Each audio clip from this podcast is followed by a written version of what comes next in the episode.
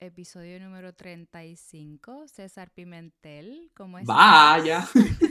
¿Dónde estás? ¿Qué hora es en dónde estás? Mira, estoy en Norfolk, Virginia, y ahora mismo son las 2 y 16 de la tarde para ser exactos. Muy bien. ¿Qué de tu vida? ¿Hace frío? ¿Qué estás Mira, haciendo? frío. Eh, bajó a bajó a 26 ayer y a- hoy está como a 40. Eh, no está tan fría a diferencia de Dallas. O sea, Dallas está cogiendo estos últimos dos meses esa- esas tormentas de invierno que cómo carajo llegaron ahí, no sé. Perdón si no. Esta semana se puede. Esta semana se puso frío y el problema aquí es que como obviamente la infraestructura no está lista para recibir esas temperaturas, pues todo se detiene. Y en este caso, pues ya como el trabajo desde la casa es algo común y normal, pues simplemente eh, te dicen te quédate en tu casa porque si sales, pues, pues vas a chocar y el- se va a formar un caos. Claro. Eh, pero a mí no me gusta el frío, ahora mismo está como a 60 grados y yo tengo este suéter y estoy adentro de mi casa que se supone que hay, hay calefacción, está como a setting, set como a 75 o algo así. Así que a mí sí me da duro el asunto del frío. Lo que allá neva en Virginia. No, porque como estoy cerca de la, de la costa, este, es bien raro que neve. Sí, eh, como digo, aquí en Norfolk sucede lo que son los cuatro años de ciclo, y es que cada cuatro años eh, caen sus nevadas. Por ejemplo, el 2017 fue uno de esos, y 2021 el año pasado fue, sí, sí, un punto. Era como que lo- el fin de semana en enero y comenzando febrero nevaba, pero era una porquería a nivel de que ya en lunes podías ir a trabajar. Ah, anyways, no me gusta. No. Cuéntame qué es de tu vida. Quiero hacer esta aclaración o dar Sí. este dato. Eh, yo llevo 35 episodios contigo. Empecé en como marzo o abril del 2022. Ujú. Luego, la idea de mi podcast salió en la grabación de un episodio para tu podcast Sí. un año antes, como que yo grabé contigo en noviembre del 21 Sí. y luego en ese mismo noviembre me compré las cosas, pero no comencé hasta que Ama Ríos me escribió diciéndome, mira, ya puedo grabar contigo el primer episodio, entonces, Tremendo. donde todo Tremendo. comenzó. Sí. Eh, así que quiero que me cuentes qué, qué es de tu vida, qué estás haciendo. Sé que de alguna manera te lo dije, estás perdido. Como tú tenías o lo sigues teniendo porque no es algo que, que ha, que ha cerrado o has culminado tu propio podcast. Y a- antes eras muy activo en las redes, pero llevas quizás lo que yo llevo con mi podcast de vacaciones. menos activo. Sí. ¿Qué estás haciendo y por qué se dio ese cambio y qué con tu podcast?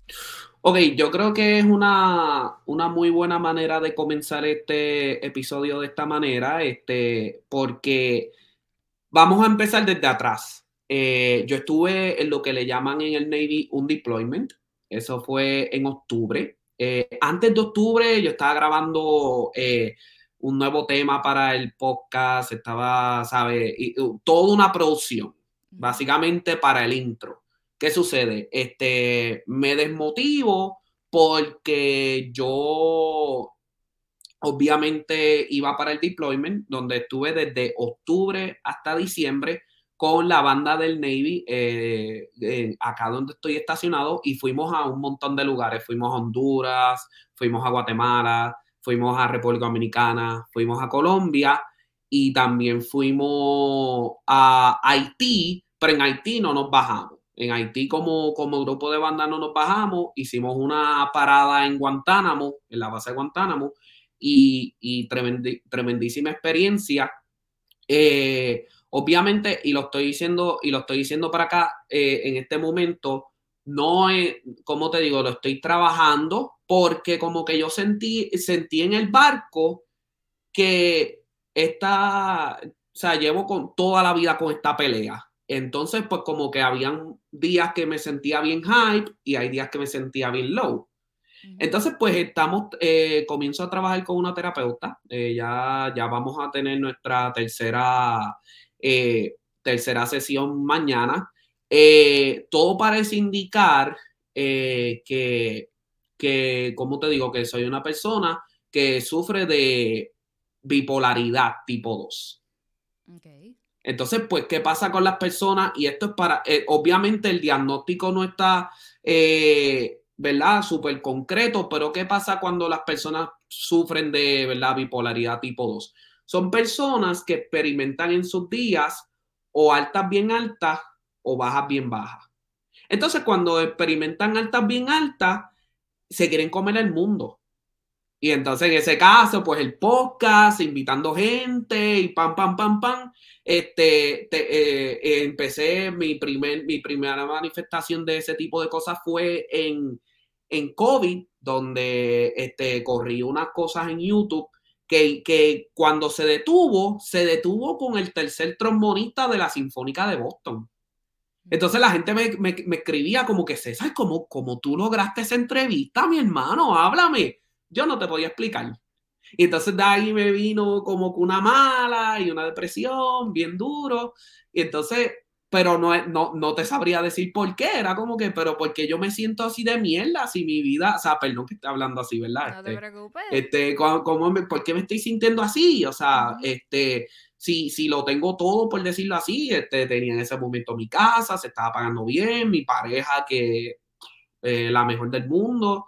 Eh, el trabajo que qué más puedo pedir, o sea, estoy tocando, estoy ejerciendo como músico, sí, habían unas cosas que, que estaban sucediendo, pero como todos somos humanos y en el negocio de la humanidad, pues eh, todo se ve y no necesariamente en la organización que te, que te, ¿verdad? que te contrató. Pero nada, en cuento largo, corto, eh, la razón por la cual estoy detenido con el podcast más bien es porque quiero, por ejemplo, o sea, por ejemplo, no, eh, tener un, como te digo, eh, que el diagnóstico sea claro y entonces luego de ahí, este, comenzar a crear estrategias que me puedan entonces mantener en una posición donde yo pueda estar bien constante haciendo proyectos.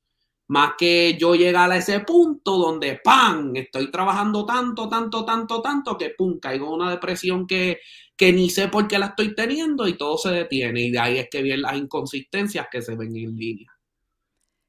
¿Cuántos tipos de bipolaridad hay y cuál sería la diferencia en la que quizás tú padezcas, que es la tipo 2, y cualquier otra que exista?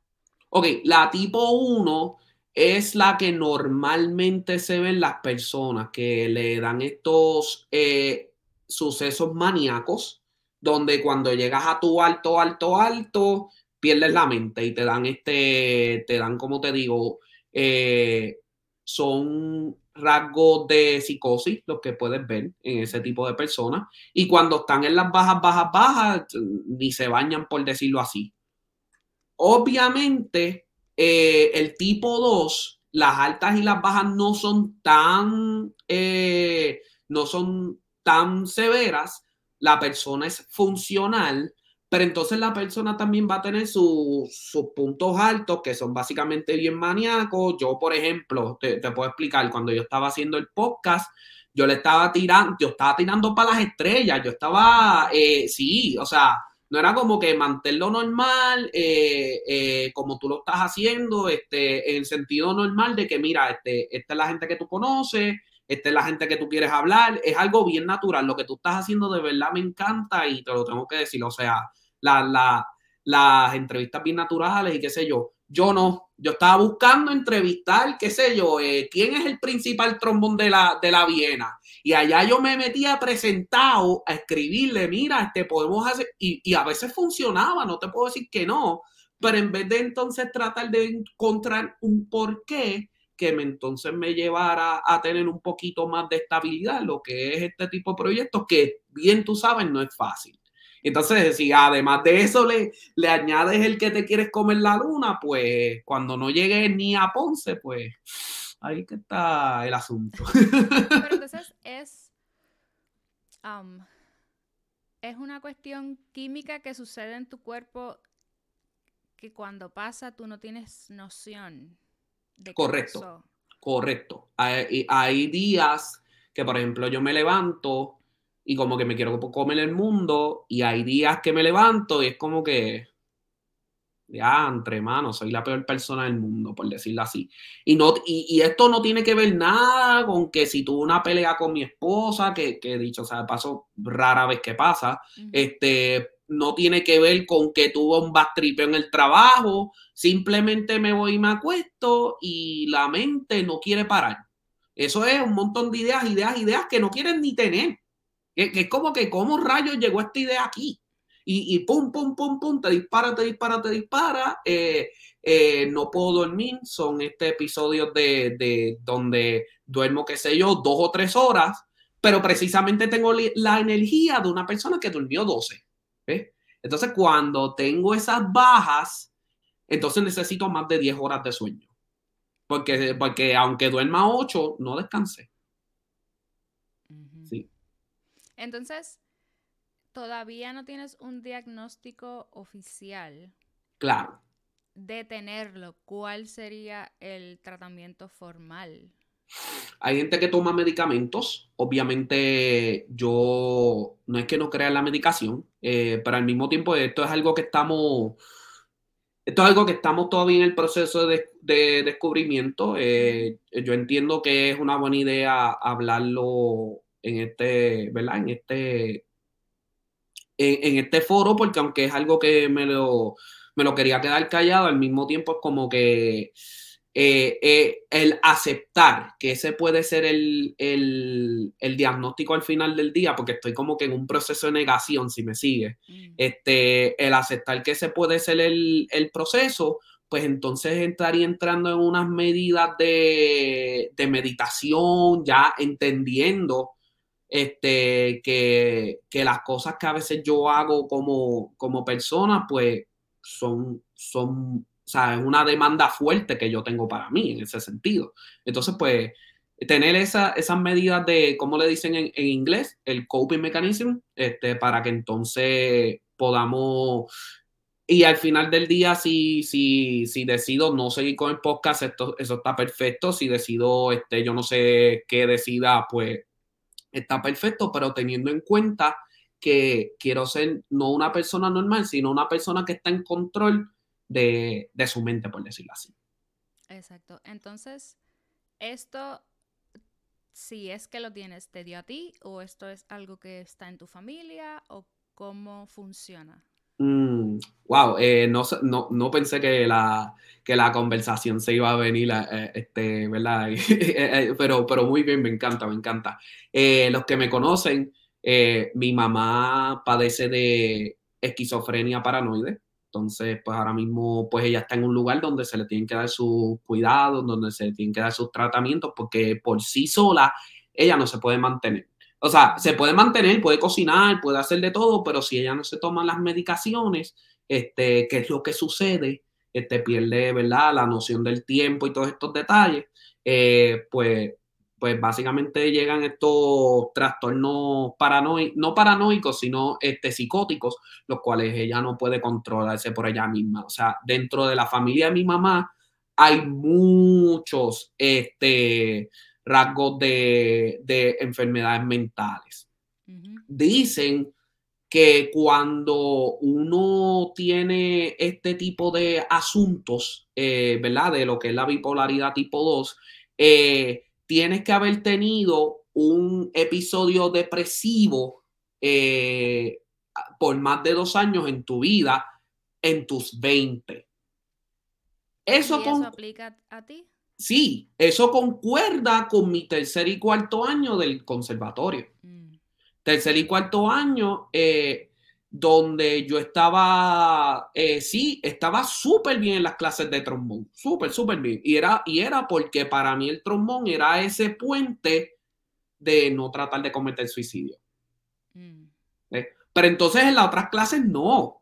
O sea, yo, yo, yo, tenía un montón de problemas con, incluso la beca porque yo faltaba todas mis clases. Yo no iba a las clases. Yo a la única clase que iba era la de trombón.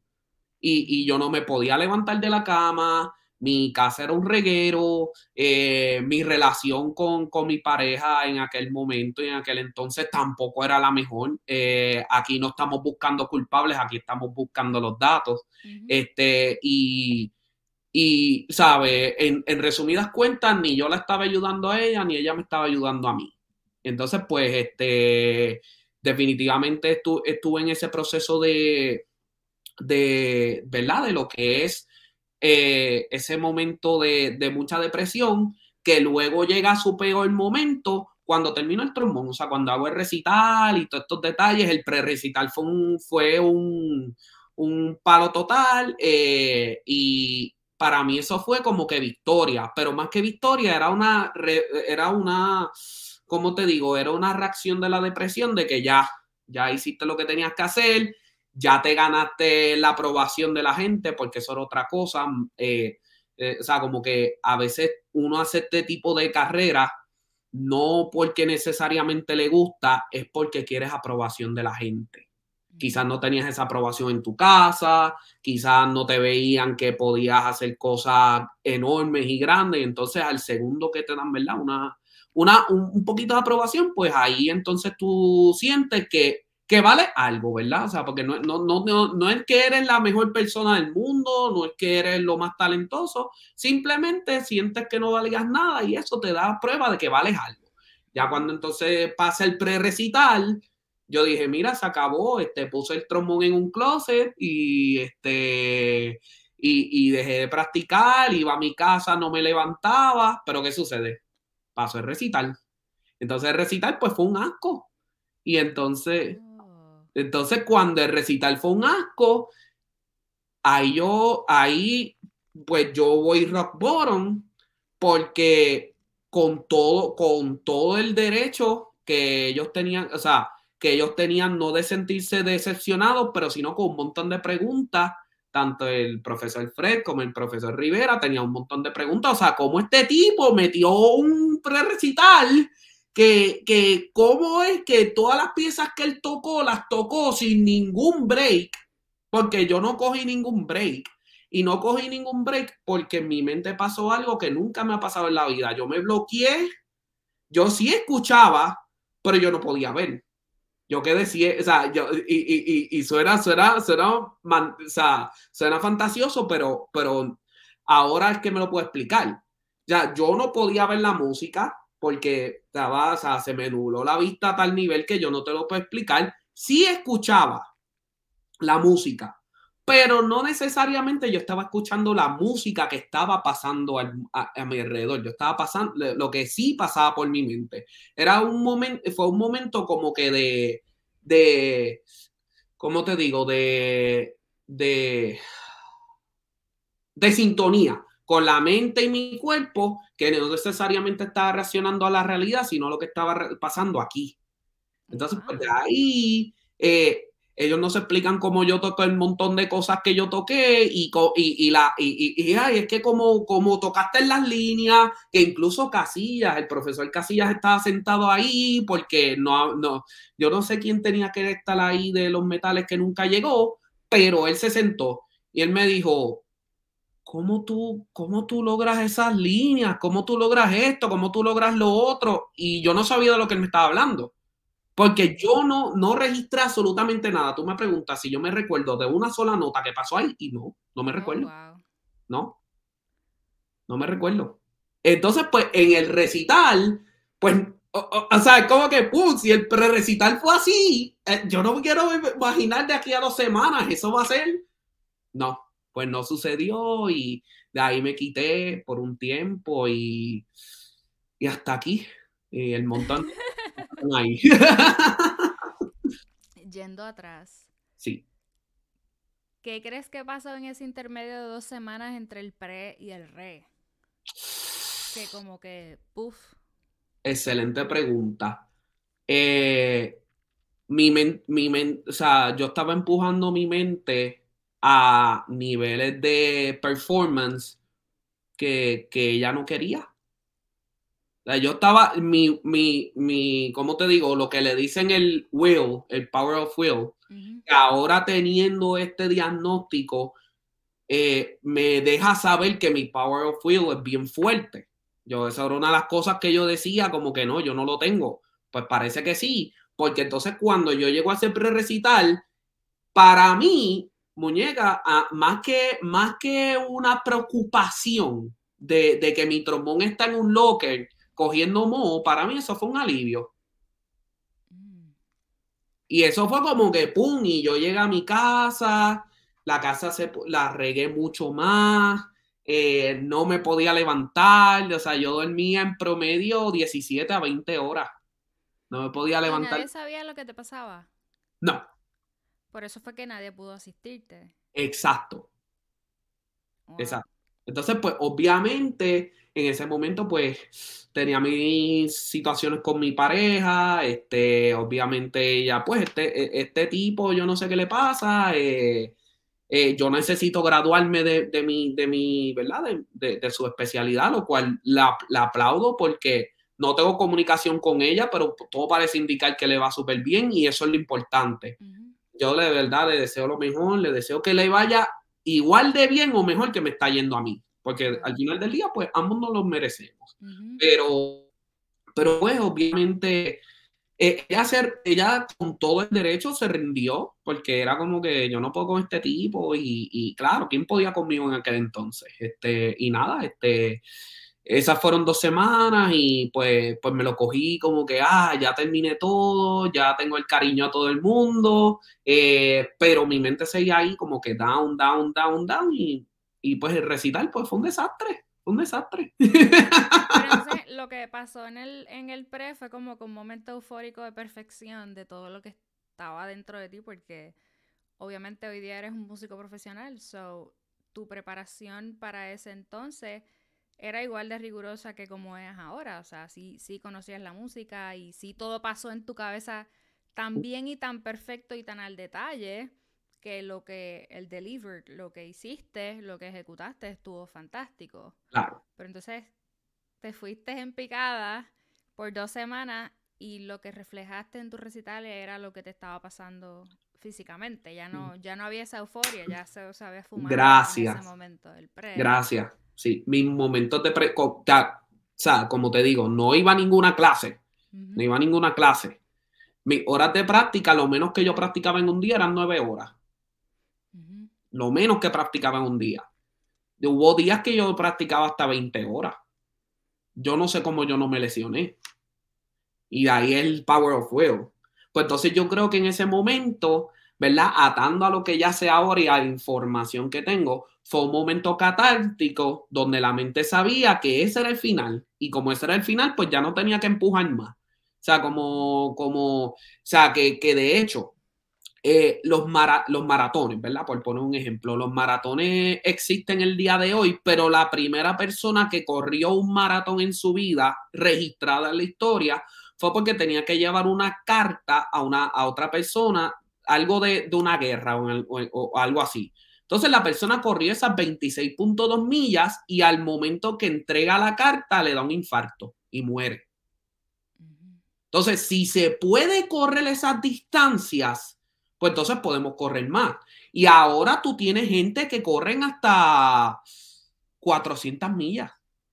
Eh, los, los ultramaratones, y, y, le invito a todo el mundo a que, a que vean esto, porque de verdad es una demostración de Power of Will que, que tú no, que, o sea, esa gente va corriendo más de 100 millas. Entonces, a la milla 75, lo único que un maratonista de esa índole puede ingerir a su cuerpo son Coca-Colas porque si come lo vomita. Porque el, cuerpo no puede hacer ningún tipo de, digestión, el cuerpo no puede hacer ningún tipo de nada, lo único que puede recibir es azúcar para la adrenalina y es líquido. Pues entonces las Coca-Cola son, a, pesar de que la gente dice que son malísimas, en esos momentos es, el, es lo perfecto que tú puedes ingerir para ese tipo de cosas. Estamos hablando de gente que corre por más de 24 horas, se cagan y se van encima, este, y siguen ahí. Y el objetivo no es correr rápido. Incluso lo, lo, planean de, ok, aquí corro rápido, a esta hora, a esta hora corro lento, de esta hora a esta hora camino, camino. Y, la, y, gente, he hablado con gente que han hecho este tipo de maratones, de, que le vienen este pensamiento a la cabeza de familiares que incluso se le han muerto diciéndole que paren y todos estos detalles. es una loquera. Pero entonces lo logran, a veces tienen que ir al hospital porque pues este, los callos y todos estos detalles, como cuando Raymond camina a la isla. O sea, es como, es, algo bien parecido. es un tipo de manifestación parecida a mí me sucedió en el pre-recital. Y, no lo, y, esa es de la única manera en la cual puedo explicarlo, básicamente. Increíble. Ahora, tuviste una... Hmm, etapa en la universidad que, fue complicada, interesante, ardua, que tuviste tus éxitos, que tuviste unas bajas bien bajas, como que pasó de todo. O sea, eso, es un cuentazo. Sí. es una historia increíble. Ah, finalmente, en algún punto, todo se normalizó, se canalizó, se encaminó. Eh, y tuviste obviamente un, logro que fue comenzar como músico militar.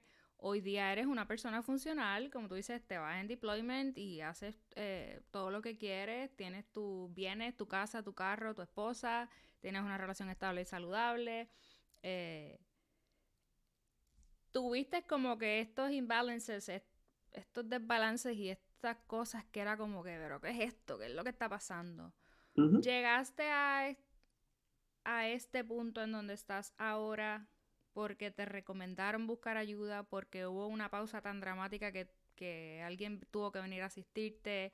Fue una cuestión de que empezaste a buscar información.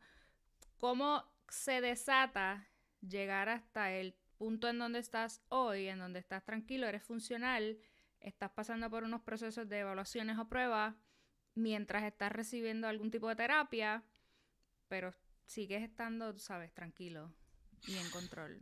Buenísima pregunta. Yo creo que, y esto se lo digo a todo el mundo que, que esté escuchando esto, yo no estoy diciendo porque, ¿verdad? O quiero dar pena o quiero ser inspirador. En este momento, pues simplemente estoy, ¿verdad? Este, contando lo que son mis vivencias, pero, pero, pero al punto. Yo creo que lo mejor que podemos hacer como seres humanos en nuestro, en nuestro diario vivir, porque vivimos en una sociedad que realmente es, casi imposible vivir en estos días, ser compasivo con uno mismo, ser empático con uno mismo. Porque piensa de las veces que tú te dices cosas en tu cabeza que tú no se las dirías ni a tu peor enemigo. Vamos con un segundo y vamos a pensar en eso.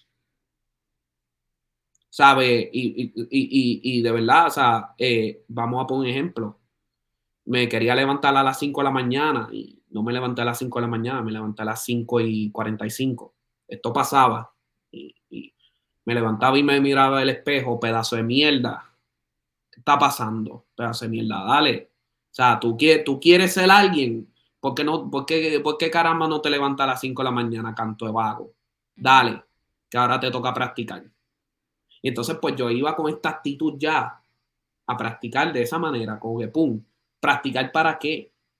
¿Practicar para qué? No habían, no hay audiciones, no hay esto, tengo trabajo. ¿Practicar para qué? Era el único, eh, o sea, todavía lo hago, todavía me levanto así de temprano a practicar y soy el único en mi, en mi, en mi salón de banda, soy el único por tres horas practicando y así es que me gusta porque no quiero que nadie me vea, pero, este, pero es como que para qué, entonces, pues de ahí es que te lleva el power of will que te estaba diciendo ahorita. Entonces, pues me fui al deployment y algo estaba pasando en mí que yo estaba leyendo un montón de cosas, particularmente el libro de, de Brene Brown, Atlas of the Heart. Y entonces empecé a leer un montón de cosas que me estaban dando básicamente bofetadas. Y como que pan, y, como, y entonces como que caí en ese, en ese cuento, no en ese, no ese cuento, caí en ese, en ese punto donde yo dije, puede que haya algo más. Porque, ¿por qué yo me siento así? Pues entonces eh, busco los servicios de esta terapeuta, comenzamos a hablar y entonces le comencé a explicar estos detalles, tuvimos básicamente la conversación que estamos teniendo ahora Y, él, y ella me dice, ¿tú has escuchado de la bipolaridad tipo 2? Y yo le digo, no, porque yo no tengo bipolaridad. ¿Ya que tú piensas que es bipolaridad? Pues que un día soy César y otro día soy Marco.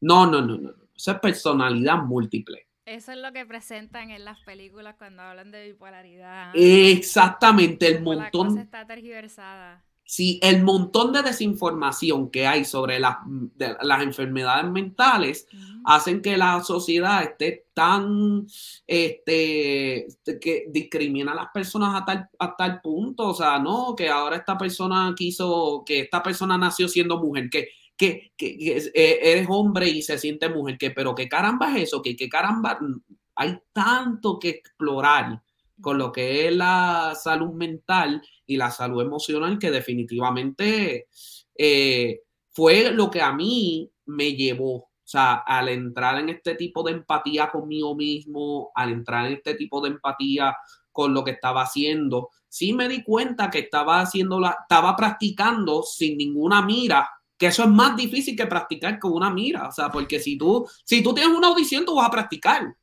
O si tú quieres entrar a una escuela, pues tú vas a practicar, pero tú estás practicando para qué? O sea, mantenimiento. ¿Para qué? Y entonces, ¿para qué te levantas tan temprano? ¿Eh? entonces, ese tipo de cosas, pues me llevaron a, solicitar esta, eh, esta ayuda con esta persona. Eh, y, definitivamente estamos, he estado en ese research buscando como una, el día típico de una persona de bipolaridad tipo 2 y me describí, y me describí a tal punto que aunque todavía no quiero decir qué es lo que finalmente estoy, porque estamos en un proceso bien temprano de lo que es el diagnóstico, si, es un, si es algo que me da mucho más información y me gustaría ver si en realidad es eso, para ver cómo puedo embarcar todo lo que quiero hacer en mi vida con esa condición. Y sea esa, sea otra, ahora mismo quizás no tengas ninguna. Claro. Porque nada está confirmado. ¿Cómo, ¿Cómo te ves a ti mismo hoy o en el futuro cuando tengamos 70 años? Recibiendo un diagnóstico formal de, una condición. Claro. ¿Qué, ¿Qué, piensas sobre eso o cómo crees que tu vida va a ser impactada cuando finalmente te digan oficialmente, César Pimentel, condición cuando vayas a tu próxima cita de chequeo anual al doctor? y te pregunten, ¿padece alguna condición? ¿Es alérgico a algún medicamento? Y, tengas que decirlo. Claro. ¿Cómo crees que es que, que vas a sobrellevar eso? Muy buena pregunta. Eh, yo creo que la manera en que lo debería sobrellevar es de una manera em, empática, porque después de todo, pues somos seres humanos que, somos bien distintos, o sea, eh, que al final del día lo que nos forma como personas es algo que no decidimos escoger. O sea, yo no escogí mi nombre al nacer, yo no escogí dónde nací, yo no escogí, o sea, lo único que nosotros podemos eh, controlar en esta vida es la reacción a lo que nos sucede. Porque yo puedo tener un plan de aquí a cinco años y me dé cáncer. Entonces ahora yo me voy a, me voy a decir que qué pedazo de mierda soy porque me dio cáncer. Entonces, pues, lo mismo. Tengo un, tenía un montón de proyectos que estaban corriendo y qué sé yo, y, y, y, pum, y, volvía y caía, y ahora que sé que tengo esto. Ok, ¿cómo puedo manejarlo? ¿Me sigue? O sea, ¿cómo puedo? O sea, porque, porque esto es otra cosa. Yo me estaba diciendo, ah, pero es que yo no soy exitoso, yo esto, aquello, lo otro. No es cierto. O sea, eso está creándose en tu cabeza. Porque exactamente. pasa la lista, entonces eh, estoy vivo, tengo salud, tengo todas mis extremidades, tengo mi capacidad pulmonar completa. Claro. Tengo un instrumento. Sí. Tengo un trabajo. Eh, soy reconocido en mi trabajo porque sí, o sea, siempre es así, siempre y cuando tú ah, completes tus funciones a cabalidad y, con propósito. Claro que en este caso tú, tú, muy bien dices que en muchas ocasiones te has sentido sin propósito y que la pregunta redundante y retórica es ¿para qué? ¿Para qué? ¿Por qué? Pero ¿para qué? Y eso es, sumamente limitante. O sea, sobrepasar el para qué, por qué, se necesita ese will del que estabas hablando, como que olvídate para qué y por qué, hazlo. Y no te detengas, porque siempre y cuando estés en movimiento, pues va a haber algún tipo de, cambio y de evolución. Claro que sí. Sea para bien o sea para mal, algo va a pasar. No, no estás durmiendo 19 horas y el mundo está, tú sabes, está pasando y tú estás ahí. Eh, tienes un matrimonio, eh, has estado ya en distintos lugares, o sea, eh, repasamos que ya, ¿desde cuándo es que tú eres militar? Eh, voy a cumplir seis años ahora en, mayo, sí. O sea, es mucho tiempo, eso es como que todas esas cosas sí se deben tomar en consideración, como tú dices, cuando te estás hablando a ti mismo y cuando estás evaluando.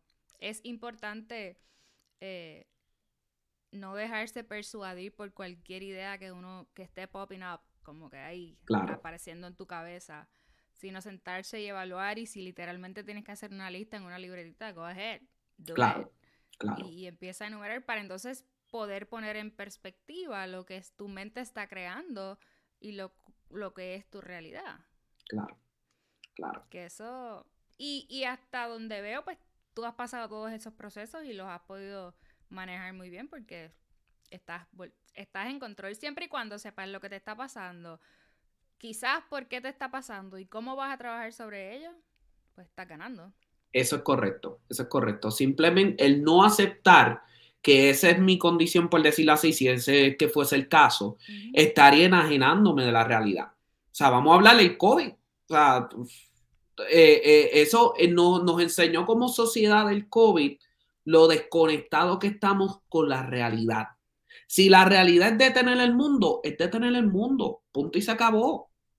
Y si, si la realidad es no trabajar y, tener una relación de familia en la casa, porque es que así nos estamos cuidando, punto y se acabó. Pero ¿qué sucede? Los divorcios se dispararon en, el, en el COVID, un montón de cosas se dispararon en el COVID, las cuales todavía es, todavía esta fecha, estamos pues viviendo los resultados de eso. ¿Qué queremos decir con eso? O sea, eh, nada de lo que podamos tener en nuestra cabeza o en nuestro físico es limitante. Simplemente en nuestra realidad la tenemos que afrontar, la tenemos que, la tenemos que aceptar y luego de aceptarla tenemos que buscar maneras de lidiar con ello. O sea, para yo poder ser una persona quote funcional, tengo que tener unas rutinas que tú no, por, por, por ejemplo.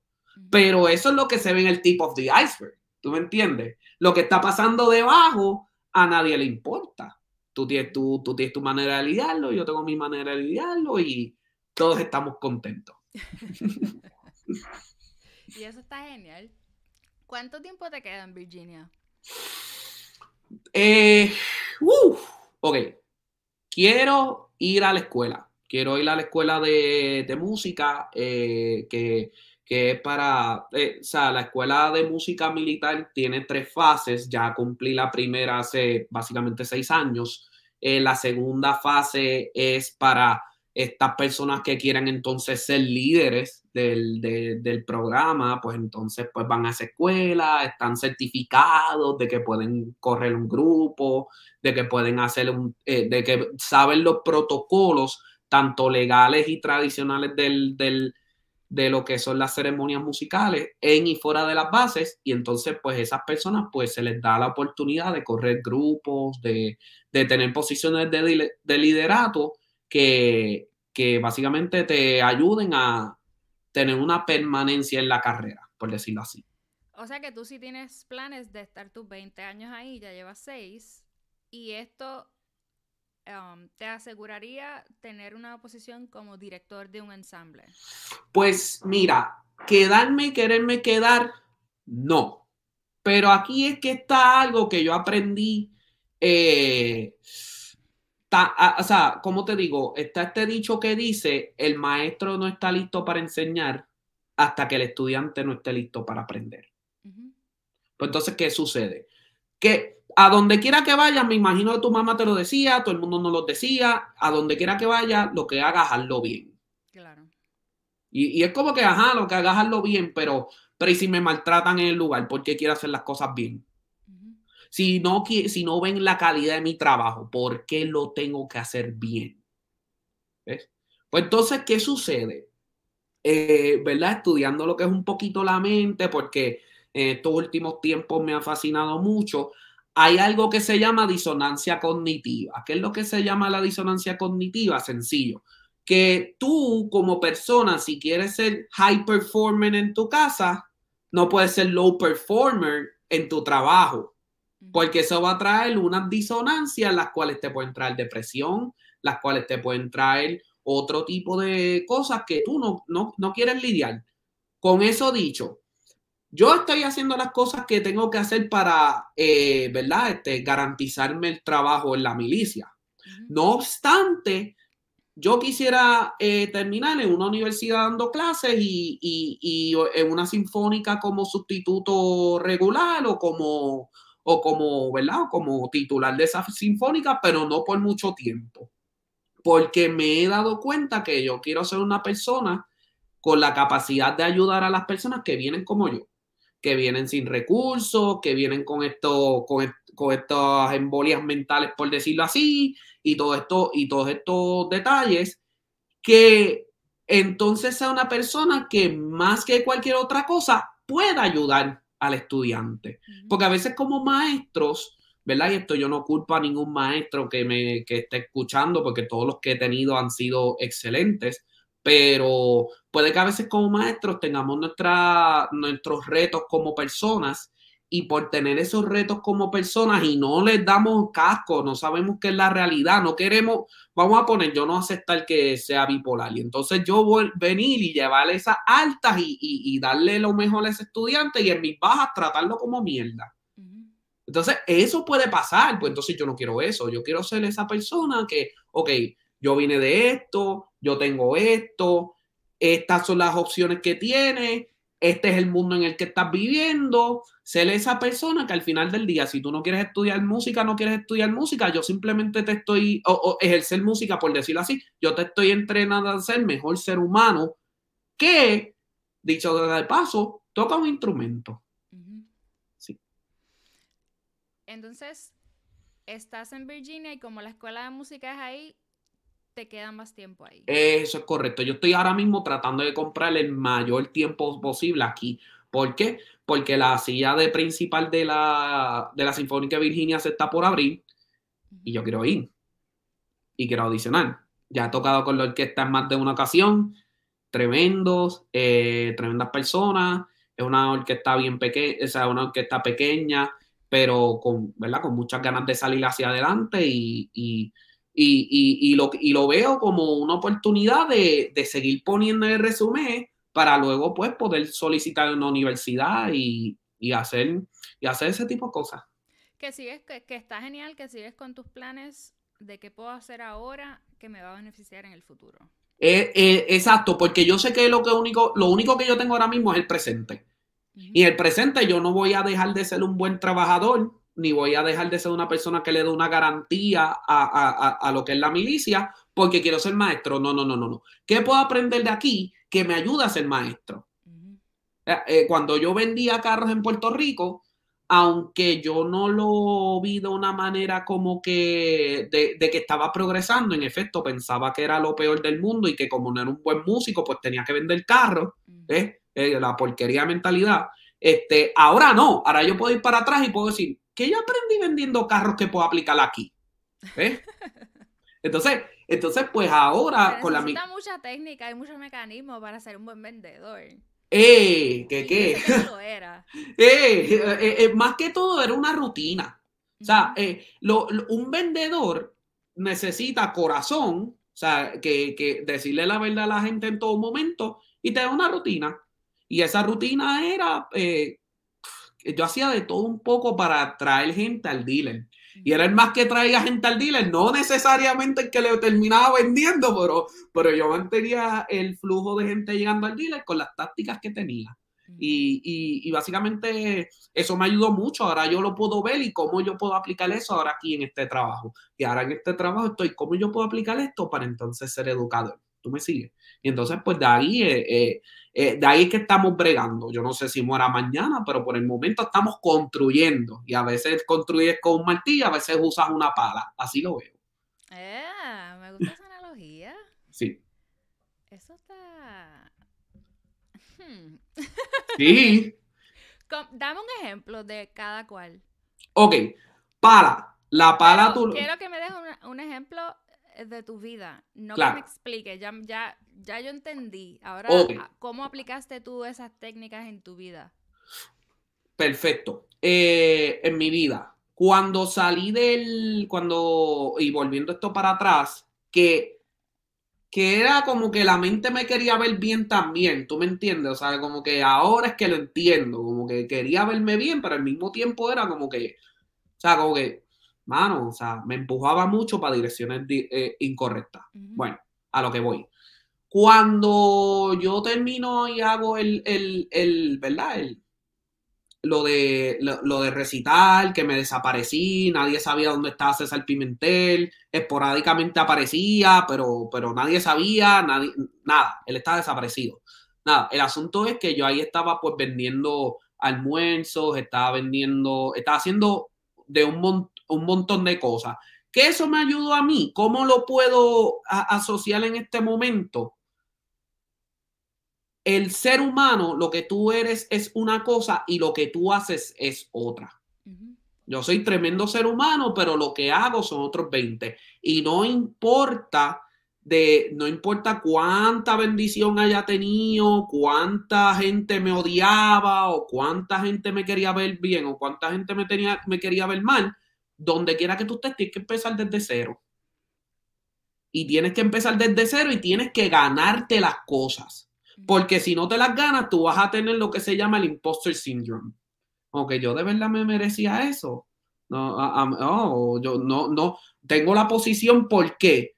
Porque me la gané o porque soy el hijo de, de yo no sé quién. ¿Me sigue? Entonces, pues ahí viene la disonancia que hablábamos ahorita. Pues entonces, ganarme las cosas de cero.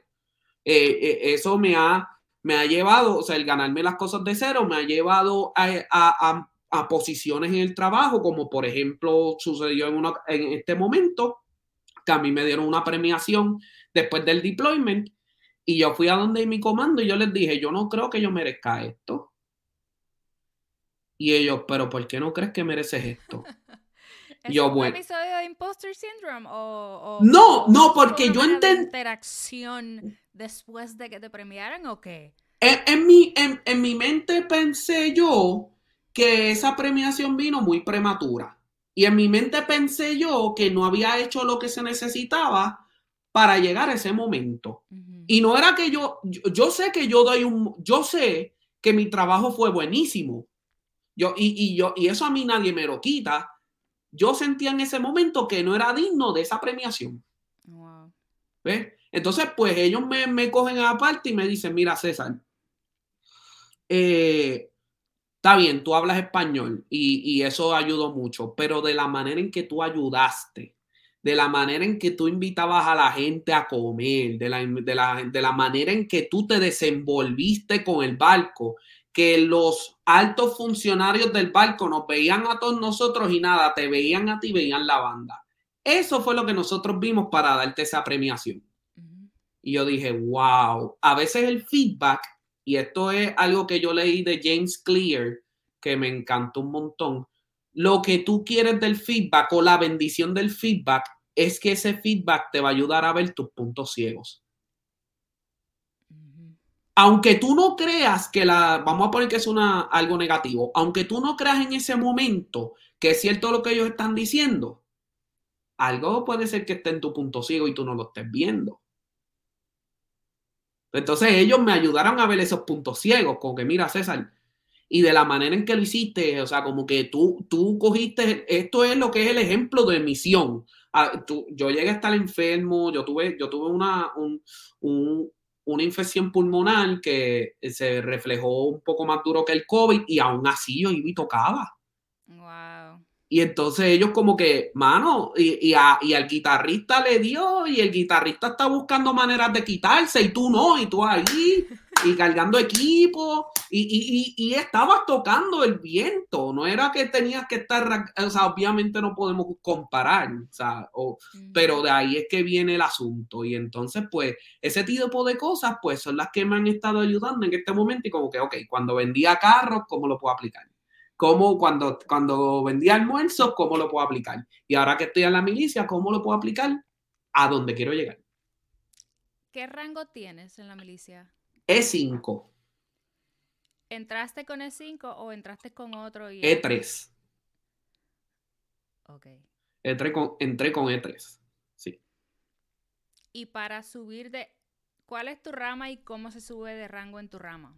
Tremenda pregunta. Mira, este, para todos los que quieran entrar a la, al Navy en particular, que, eh, como les digo, esto viene ahora mismo de mi, de mi corazón. Si quieres entrar, si quieres, si estás pensando entrar a la milicia o no, quizás no lo haga.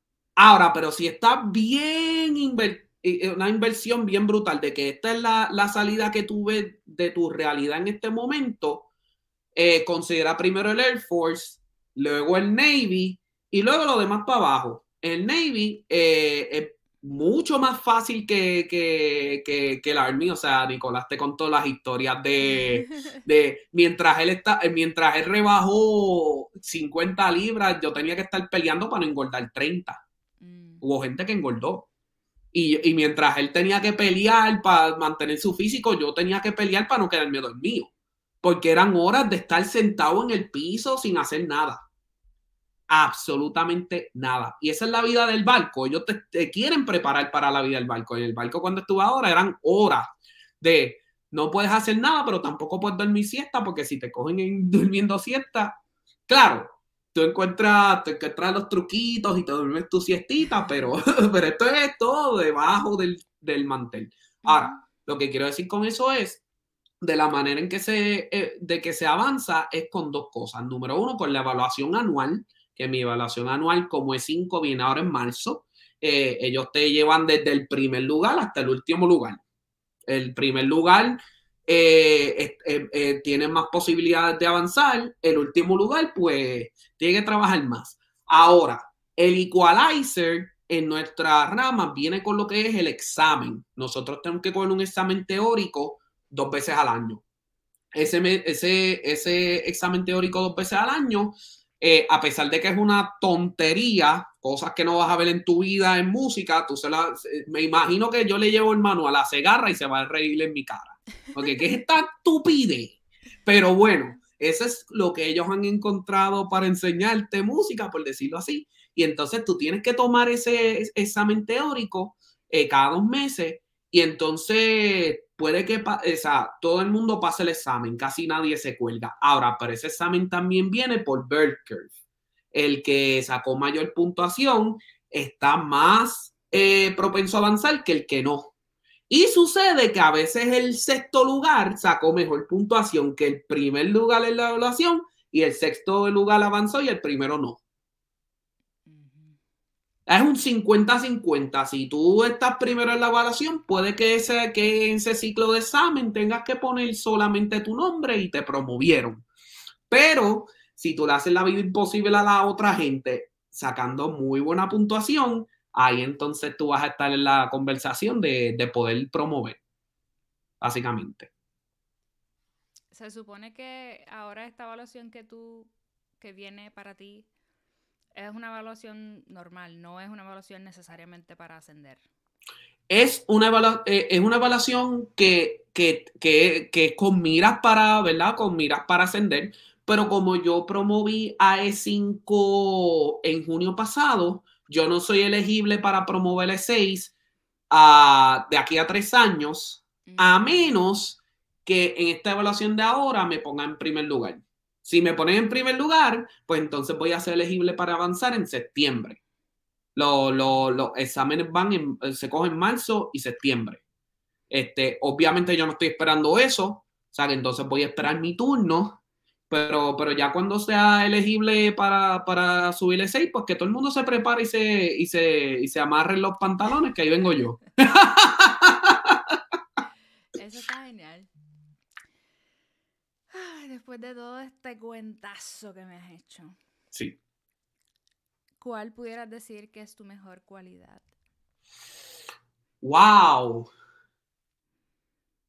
Yantre, déjame pensar. Déjame pensar. Mm. Mm. Ok.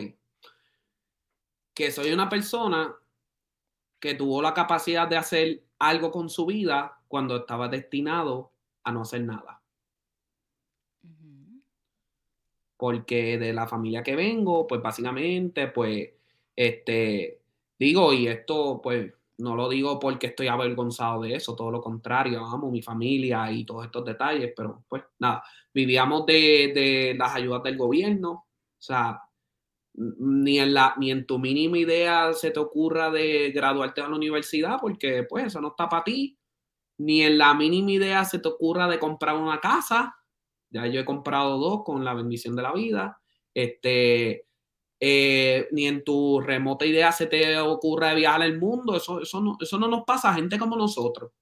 Yo he hecho todo eso.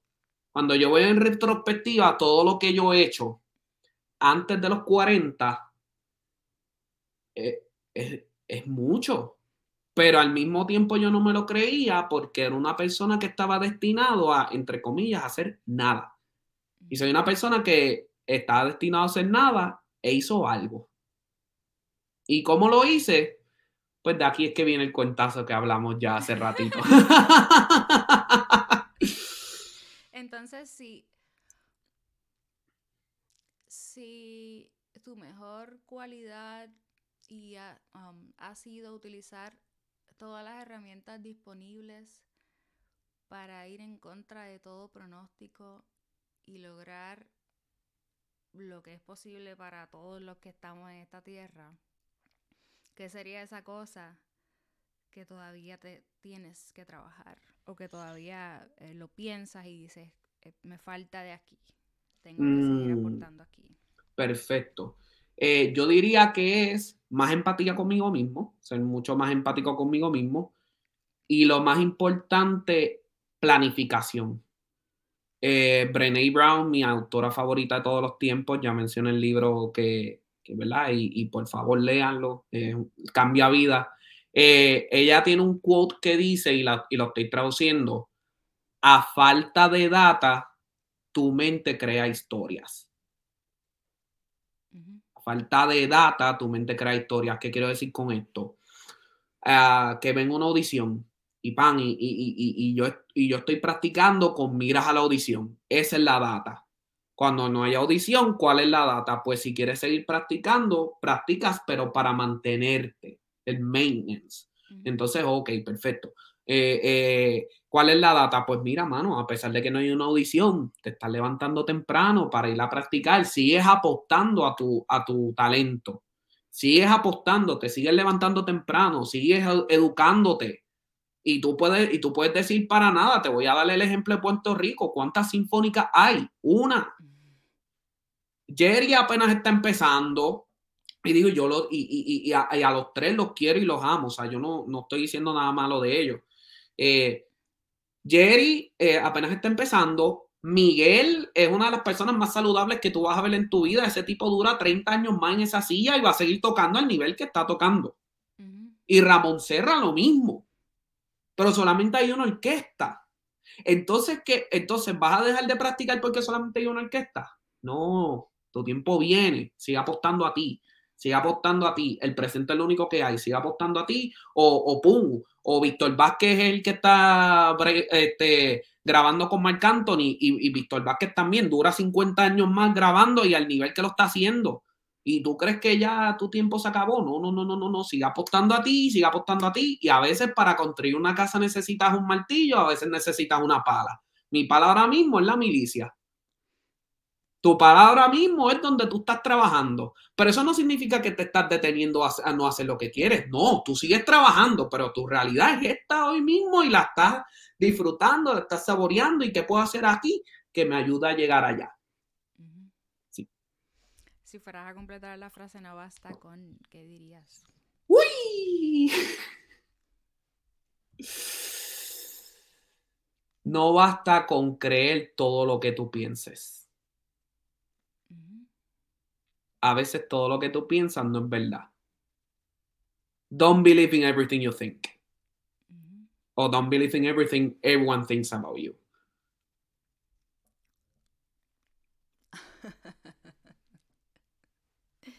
Eso, eso puede ser bien complicado. Hmm. Eso ahí te era para cortar todos los días de tu vida. Sí. Porque de repente nos ponemos ciertos estándares y estamos todo el tiempo deseando, deseando, anhelando, anhelando, sin dar reconocimiento a lo que somos, tenemos, hemos logrado y estamos trabajando para. Claro. Eso es como que es complicado. Pero se puede. Oh, oh, o sea, de ahí es que viene. Si tú piensas que tú no puedes ganar una audición de una orquesta eventualmente, no creas eso. Si todo el mundo te dice que no tocas bien, tampoco te creas eso. El que, eh, y, esto, y esto, ¿verdad? Y no quiero, ¿verdad? Pero, para al mismo tiempo esto ha sido una, un, un, ¿cómo te digo? Esto ha sido una constante en mi trabajo, ¿no? Que no tocas bien, que no, que no, que no tocas bien en grupo, que no afinas bien en grupo, pam, pam. Ok, eso, eso viene en todas las evaluaciones.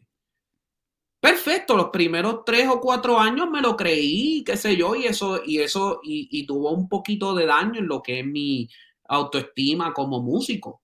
Pero ya no, ya no, ya, ok, mira, de esta sinfónica me llamaron, de aquella sinfónica me llamaron. ¿Cómo es posible que lo que nosotros aspiramos a hacer, ya lo estoy siendo, pero no soy suficiente para aquí? Y el silencio que... Ese fue el silencio que se vio. Y, porque no tenían cómo refutarlo. es información eh, sin contenido. Todo el mundo tiene derecho a su opinión, pero esa opinión no es tu realidad. Yo, sí, o sea, esa opinión, y, gracias por tu opinión, gracias por, por tu feedback, pero ahora mismo eso es lo que yo pienso, que también lo dice Brene Brown otra vez. Si no estás en la arena pateándote el trasero de la manera en que yo lo estoy haciendo, no quiero tu opinión. Porque tú no sabes lo que cuesta llegar hasta donde yo estoy sea bueno, sea malo. Yo no sé lo que cuesta en el momento en que tú estás ahora mismo. Yo no sé lo que cuesta tener la posición que tú tienes. ¿Yo soy quien para criticarte? No. Todo lo contrario. Me gustaría hacer un episodio contigo y preguntarte todas las preguntas de Gantre, cómo, cómo tú llegaste ahí y querer aprender. ¿Tú me sigues? Tiene, tiene total sentido lo que estás diciendo y, y como tú muy bien lo dices, hablas desde la experiencia. Sé que te encanta leer y eres un apasionado de los podcasts, pero tu mente va a millón aplicando la información a experiencias pasadas de tu vida o quizás hasta experiencias presentes que, que, que, estás experimentando y como tú dices puedes reconocer como ahora que estás pasando por todos estos procesos de transición y evaluación y búsqueda y, logras conseguir información, escuchar información y, adentrarte porque eres un nerdo, es la verdad, es tema de conversación de cualquier cosa, eh, y sigues como escudriñando y buscando y canalizando y eso habla muy bien de ti y hasta cierto punto quizás es tu mejor herramienta. es como que, ah, mi vida es una mierda, que va a strip, se acabó. Es como que esto puede ser un papelón, pero vamos a buscar información. ¿Qué dicen los científicos? ¿Qué dicen los psicólogos? ¿Qué dicen los psiquiatras? ¿Qué, dicen un ¿Qué dice un paciente con este diagnóstico? Y entonces comienzas a recopilar información eh, sin volverte loco, porque siempre hablando de cualquier tema contigo es como que te lo voy a decir en arroz y habichuela. Y de repente no de la manera en que compartes la información no es como con una respuesta definitiva. Tú compartes toda la información. Dice, hay gente que dice esto, hay gente que dice esto otro, esto es lo que yo quizás puedo pensar hoy, no sé qué voy a pensar mañana, y entonces aquí está toda la información, tú decides lo que tú quieres hacer, que es como non-judgment no. todo el tiempo, lo cual es genial. Y quizás por eso, como reconocieron tus compañeros y tus supervisores en el trabajo, la gente, eres un imán para la gente que se acercan a ti porque como que, ay, qué chévere ese muchacho, ay, qué simpático, ay, qué divertido y, y eso sí también habla bien de ti, así que indistintamente las altas, altas, altas o las muy bajas, te va bien y te va oh, sintiendo bien, así que gracias por estar aquí. No, gracias, a ti. Por decir que sí y sea lo que sea que hagas con tu podcast, te apoyo con cualquier otro proyecto y vamos a ver cuándo nos vemos. Sí, por favor, déjame ver si puedo ir hacia esa área antes de irnos. De verdad que sé lo difícil que es esto. Lleva 35 episodios, estás dándole ahí duro, duro, duro, duro. Eh, siga hacia adelante porque eh, quizás todo lo que estás esperando ver se vea en el episodio número 730. Eso puede pasar. Este, que, que, sigo muchos podcasts, sigo uno que me encanta mucho, que empezó a tener su éxito cuando llegó al 1100. y, y, y, y, ponte a pensar, o sea, como que... ¿Cuántos años me faltan? exactamente, o, o, o, invitado número 38 me tiró cañona, o invitado número 40 no sé quién es. Había que seguir trayendo, o sea, como te digo, lo único es el presente, cómo reaccionas a las situaciones y, te y, no, no, te deseo lo mejor, yo veo lo mejor en ti y es, es solamente cuestión de seguir dando para adelante. Seguro que sí. Nos veremos en la próxima, César. Gracias por estar aquí.